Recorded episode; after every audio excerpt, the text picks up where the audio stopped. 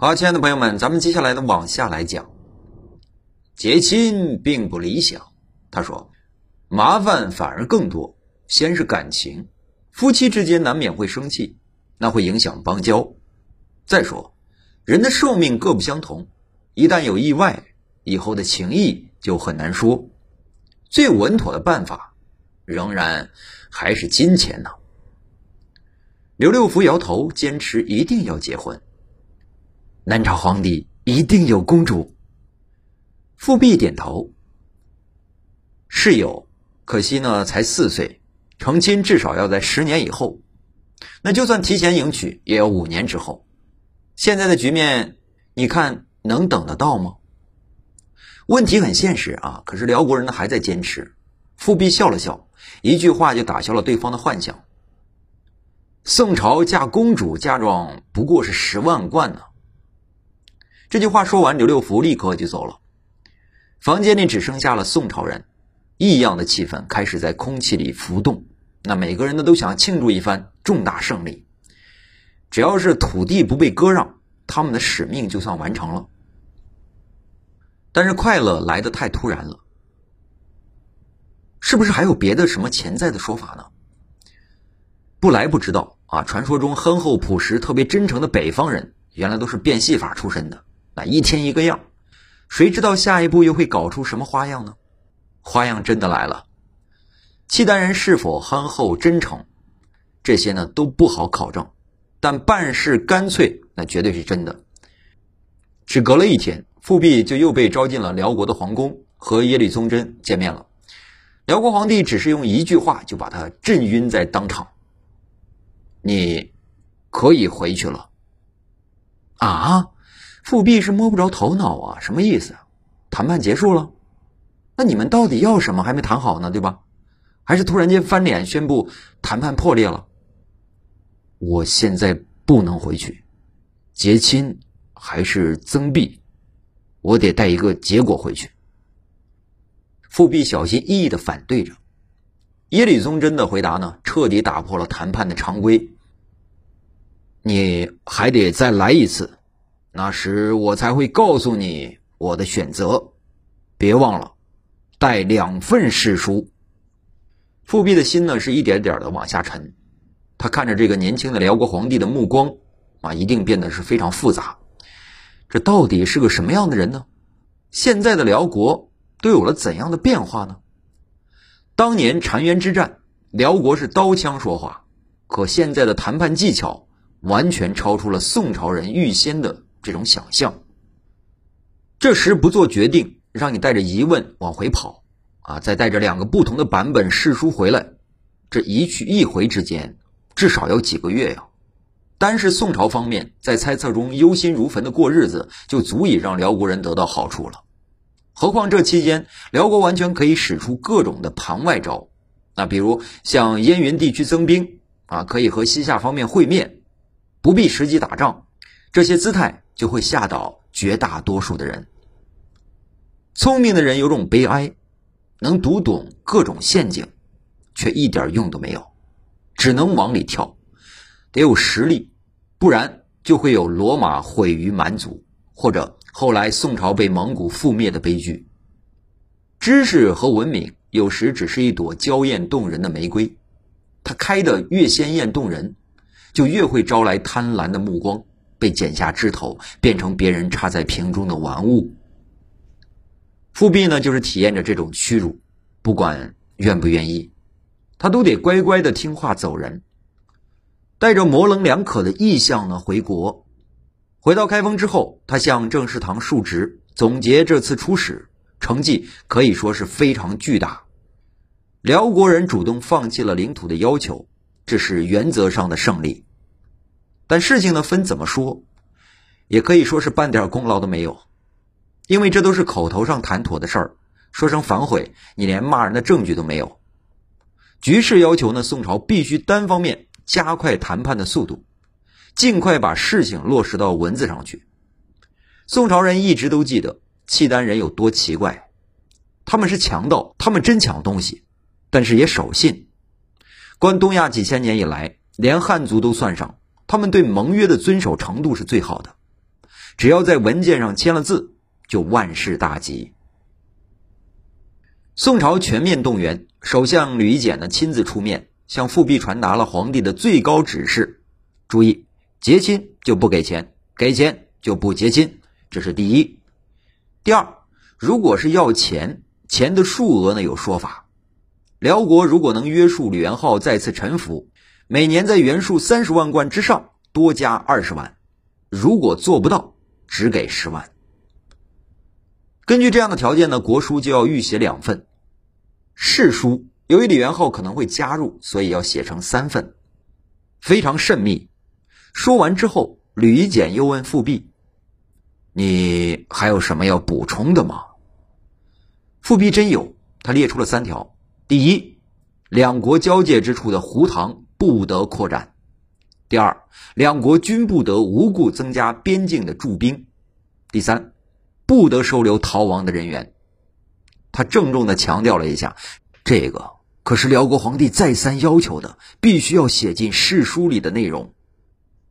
没问题，吕简一切同意，并且非常反常的放权。他把国书条款、誓书全都交给了富弼亲自草拟。你最了解情况，就由你来独立完成，这样你能放心了吧？富弼放心了。他加班加点的写出草稿，上交给郑士堂。这时，宋朝的办事效率达到了一个空前的高度。郑士堂下令：“富弼，你可以先走一步，你的草稿马上就会由专职人员写成这个正式的文件。”然后再快马加鞭的追上你，这样才能保证一秒钟都不耽误。我们的口号是争分夺秒，必须成功。富弼，你这就跑吧！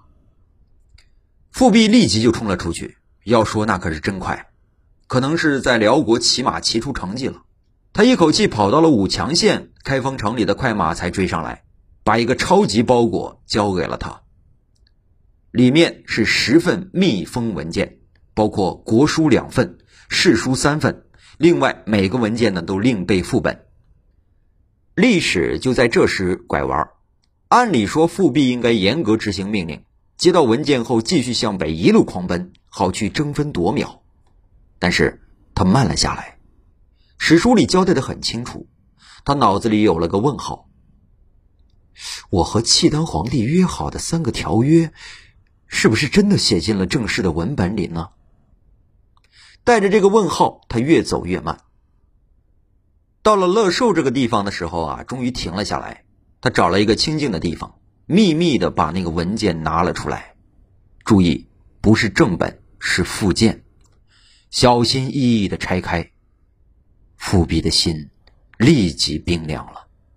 果然如他所料，国书、誓书，这上边根本就没有那三条。难以描述他当时的心情。是悲凉，还是愤怒，还是无法遏制的鄙视？简直是无法形容。就算不是事关国家民族兴亡的大事，只是男人之间的承诺吧，也没有这样骗人的。以上就是富弼偷拆国书的犯规行为的官方记叙。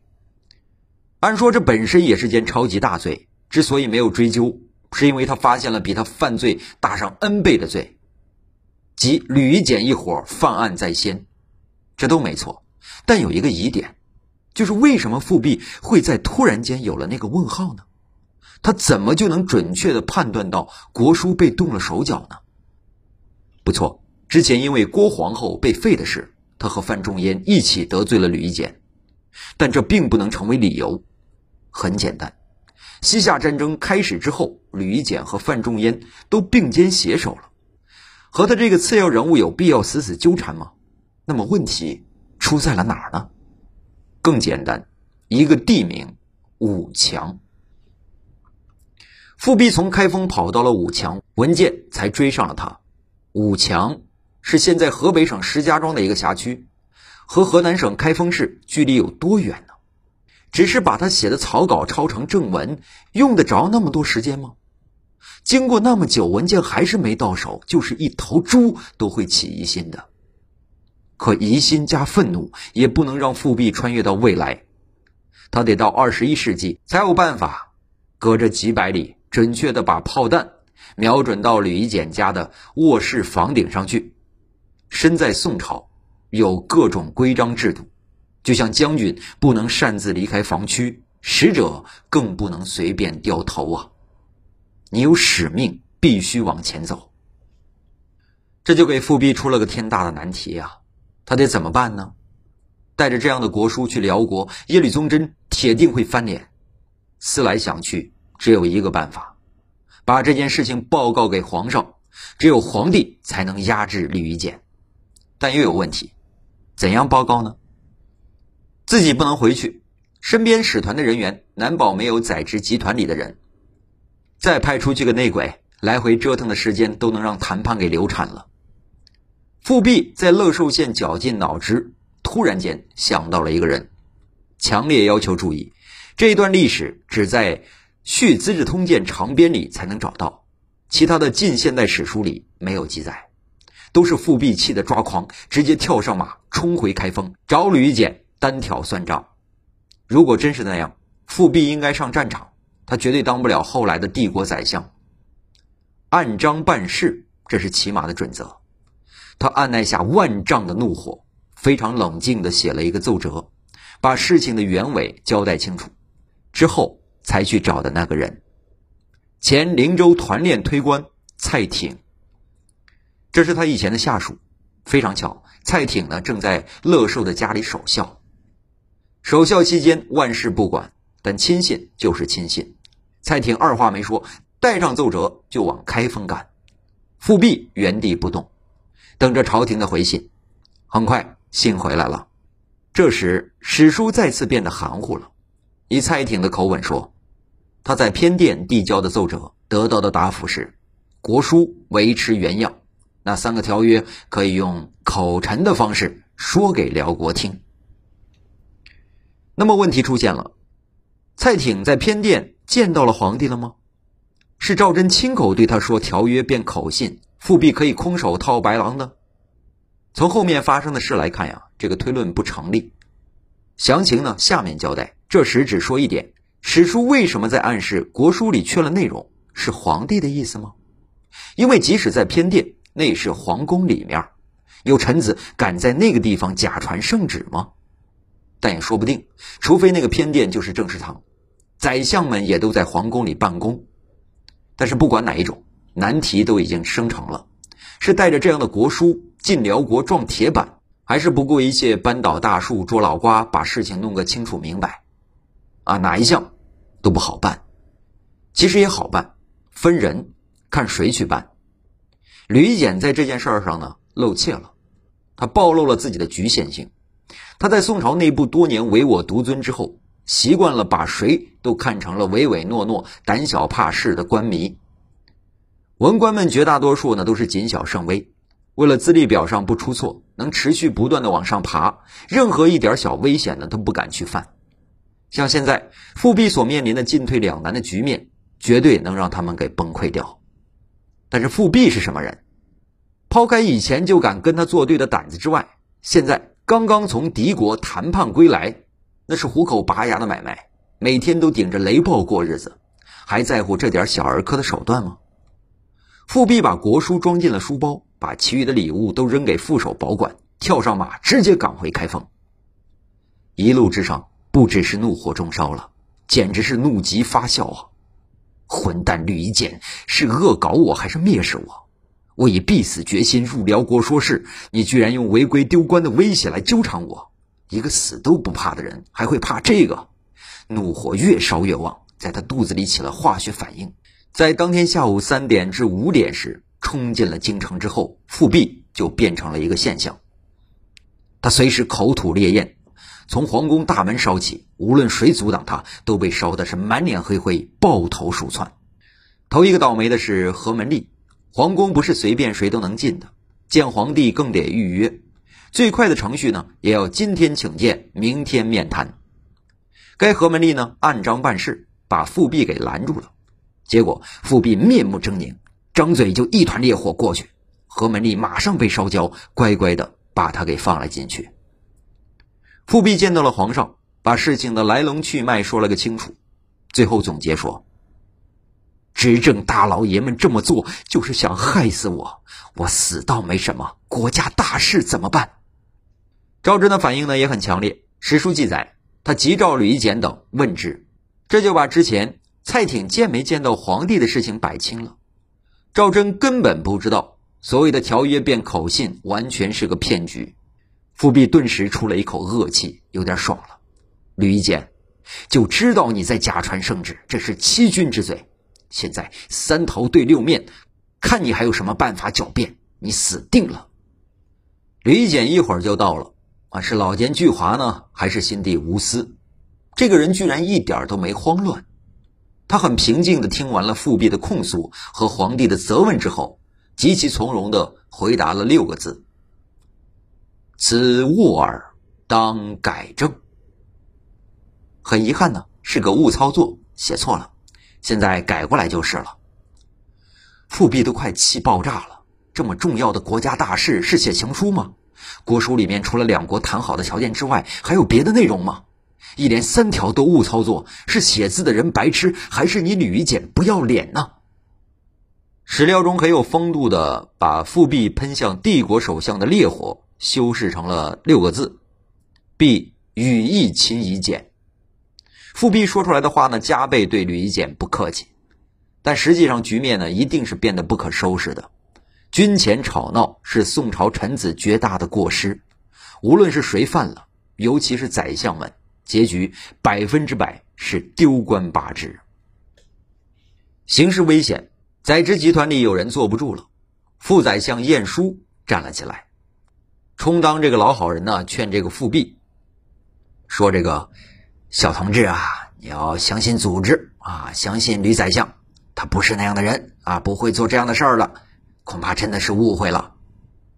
说的很温和，甚至是很体贴，但富弼当天最大的怒火就喷向了他。早就看你最不顺眼了，这时候跳出来说这种话，你比吕夷简更无耻。晏殊是什么人呢？说出来真是搞笑啊！他是富弼的老丈人，也在宰执集团之中。堂堂参知政事、副宰相，当初李简呢要他女婿出使辽国，深入异域顶雷办差，他不仅没有反对，这时富弼都被整得进退两难，眼看着里外不是人了，居然还替政敌讲情，这是个什么人呢？还算是个男人吗？再联想一下，穿越千里送进辽邦的家书，晏殊的女儿是什么素质，就可想而知了。该死的，只以自己的事为重，根本就不为男人着想。富弼是越想越愤怒啊，根本没有搭理自己的老丈人，转身对皇帝说：“晏殊是奸邪，与李简结党营私，欺骗陛下。”火花直冒，转眼呢就要爆炸的手榴弹突然扔到了皇帝的手里。您怎么看？一大堆的奸邪就在您的面前。亲君子，远小人，这是子曾经约过的，还不砍了他们吗？何况证据确凿，这帮人害人误国，为了一点私仇，连民族利益都敢破坏呀！面对这种局面呢，最能看出当事者的成色了。宋仁宗赵祯，这个人在历史长河中留下的名气呢，超级大，可形象呢很模糊，要想看清楚，可实在是不简单。所以，绝大多数的史书呢，把他评价成了一个凡事温吞水，对谁都忍让，一点阳刚劲力都没有的软骨头。所以，西夏打不过，辽国也欺负他，甚至国内的臣子们也都很不驯服。但，真是这样吗？就以眼前这件事处理为例，稍微分析一下，就能看出这个人复杂微妙的一面。好了，亲爱的朋友们，今天呢，先和大家聊到这里。我们下期再见。